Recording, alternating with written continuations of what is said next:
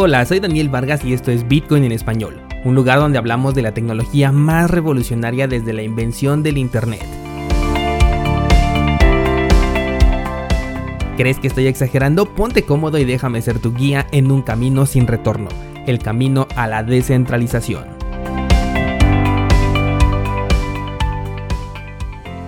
¿Qué tal descentralizado? Hoy es viernes 24 de julio de 2020, el precio de Bitcoin está completamente aburrido, así que no vamos a hablar de él hasta ver qué hace una vez que llega a los 9.900 dólares, si es que lo hace. Con respecto a las noticias, habemos criptomoneda europea. Y no, no estoy hablando de un euro digital, sino más bien de la primer criptomoneda de Lituania que es emitida por el Banco Central de manera oficial y la cual lleva por nombre el Bitcoin. Esta criptomoneda va a correr eh, sobre la cadena de NEM y además destaca por ser la primera moneda emitida realmente por un banco central y que de hecho por ser un banco central va a contar con una estructura híbrida, ya que por un lado va a integrar la red que es privada de un banco central, la normal, y por el otro lado las transacciones las va a convertir en públicas a través de la cadena de bloques. Esto es algo nunca antes visto, los bancos jamás habían permitido que las transacciones de un activo ya sea físico o digital fueran públicos, por eso es que es bastante interesante. La finalidad de esta nueva moneda es completamente experimental. El objetivo es demostrar a las personas tanto qué es una criptomoneda como eh, su funcionamiento, cómo se guardan, cómo se realizan intercambios, entre algunas otras transacciones que se puedan realizar a través de estos activos digitales. Aunque parece que los primeros que van a tener que aprender sobre esto son ellos mismos, ya que tuvieron problemas técnicos y tuvieron que mover la apertura de la venta del token para el día de hoy, que originalmente estaba prevista para el día de ayer.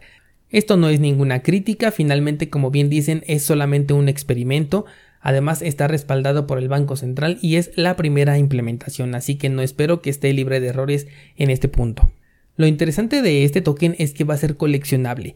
En total van a ser 20 tokens diferentes que van a representar a las figuras que participaron en el movimiento de independencia de este país y para poderlas comprar hay que entrar directamente al sitio oficial del organismo institucional, es decir, del Banco Central de Lituania, pasar obviamente por un proceso de Know Your Customer como en todo eh, organismo centralizado y posteriormente realizar el pago del paquete porque se van a vender en paquete. Cada uno va a contar con 6 tokens y va a costar 99 euros. Estas monedas las vas a poder coleccionar o también vas a tener la oportunidad de poderla cambiar por una curiosa moneda de metal que tiene forma de tarjeta también los usuarios tienen la oportunidad de elegir si la quieren conservar, eh, si quieren regalarlo, si los quieren intercambiar o bien si quieren reclamar esta tarjeta de plata. Y para el caso de aquellos que quieran holdear esta criptomoneda, bueno, pues van a tener disponible carteras digitales compatibles con estos tokens. La tienda va a estar abierta durante dos meses y medio y posteriormente a este periodo la tienda va a cerrar y jamás se van a volver a vender estos tokens, de ahí que vayan a ser activos coleccionables. Esta nota la vamos a agregar a las que hemos estado comentando a lo largo de la semana con lo que es PayPal, eh, Mastercard, Estados Unidos, Rusia y ahora un banco central emitiendo su primer criptomoneda digital oficial definitivamente nos muestra un cambio de paradigma por parte de estas organizaciones centralizadas. ¿Te imaginas que por las características coleccionables y limitadas de esta moneda de Lituania en algún punto del futuro se apreciara esta moneda y se comenzara a tradear en los mercados? Sin duda sería algo bastante interesante. La siguiente noticia es relacionado a la Asociación Mundial de la Stablecoin. Y sí, es en serio, no es ningún chiste. Ahora va a existir una Asociación Mundial de Criptomonedas Estables y va a estar establecida en Suiza. Te dije que las criptomonedas estables se iban a pelear con DeFi para ver cuál era la mejor estafa del año. La finalidad es tener em, una asociación global y supuestamente imparcial en donde participen todos los proyectos de monedas estables y ayuden al lanzamiento de otros nuevos. Así como lo escuchas, nuevas criptomonedas estables pueden estarse cocinando ya dentro de esta asociación y se espera que para finales de año las criptomonedas estables más populares se unan a la asociación. O sea que las monedas que de por sí ya son centralizadas ahora tendrían otra capa de centralización encima. No lo sé, pero como que se me hace que están buscando crear una global coin, una moneda global estable. No le veo ninguna utilidad ni beneficio a esta asociación, pero debe de existir una razón más como para quererlas reunir, ¿no lo crees? Cuéntame en los comentarios qué piensas que hay detrás de esta asociación.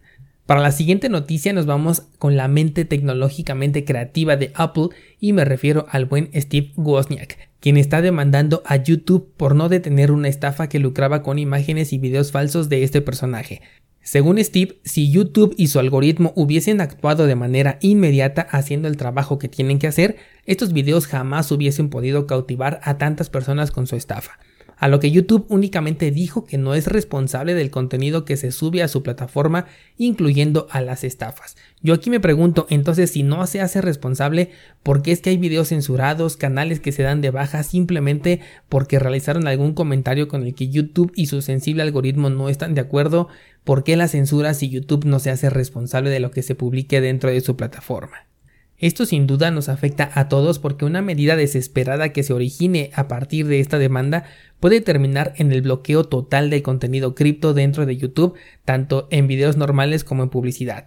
Todo esto para evitar esa necesidad de estar descifrando si se trata de una estafa o no porque no solo la publicidad tiene estafas, sino también tenemos eh, canales dedicados a estafas en exclusiva. Por ejemplo, por ahí todavía estaba el canal de Airbstar, el cual es una completa estafa, es un esquema completamente piramidal y ahí tienen su canal, tienen muchos videos a los cuales casualmente les han bloqueado los comentarios, esto para que la gente no entre y escriba no inviertan aquí porque es una estafa, Mejor se ahorran esto y se pasan horas y horas y horas explicándote cómo funciona su proyecto, cómo funciona su estafa y los pasos a seguir para que les entregues tu dinero. Yo creo que si YouTube se pone estricto, esto podría servir únicamente como pretexto ideal para poder erradicar el contenido cripto dentro de YouTube. Después de todo, ya han bloqueado videos, ya han cerrado canales y ni siquiera tienen la em, decencia de ofrecer alguna justificación. Simplemente te dicen que no cumple con los términos y condiciones o que estás violando alguno de estos términos y que por eso eh, se decide retirar tu canal de los servidores de YouTube. Además, con el peso que trae la demanda por el simple hecho de venir del señor Steve Wozniak, las medidas pueden ser un poco más rápidas y estrictas al respecto. Por último, déjame contarte que el antiguo CEO de Nissan, quien habría participado ya en diferentes delitos financieros, se escapó de su arresto domiciliario pagando a sus ayudantes con Bitcoin la cantidad equivalente a 500 mil dólares. Son justamente esta clase de noticias las que remarcan dentro de los medios tradicionales y hacen que salgan esas notas de que las criptomonedas son utilizadas únicamente para el mercado negro, lavado de dinero o actividades ilícitas como en este caso. Pero lo curioso es que si se hubiera hecho con dinero en efectivo, la noticia no tendría nada que ver con el método de pago, sino únicamente con el escape, en este caso, de este CEO de Nissan. Qué curioso, ¿no? Que el contexto de la noticia cambia eh, dependiendo del método de pago que tú utilices. Hasta aquí por esta semana descentralizado, te espero nuevamente el día lunes a partir de las 5 de la mañana.